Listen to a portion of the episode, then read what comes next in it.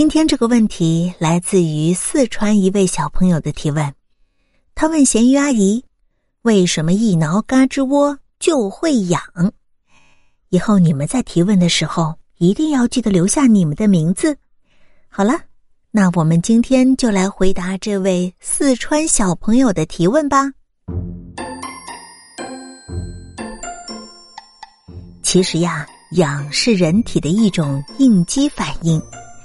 怕痒的那些部位呢，一般都是人的要害部位，比如手心、脚心或者是胳肢窝。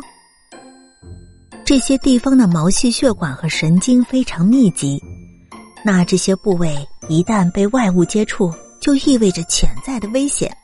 人的潜意识里呀，就是要躲避这种危险。由于这些部位分布着敏感的神经末梢。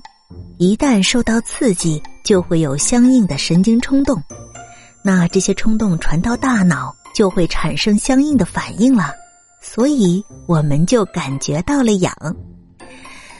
所以呀，痒是正常的生理现象。如果你们怕痒的话，记得让小朋友不要来挠哟。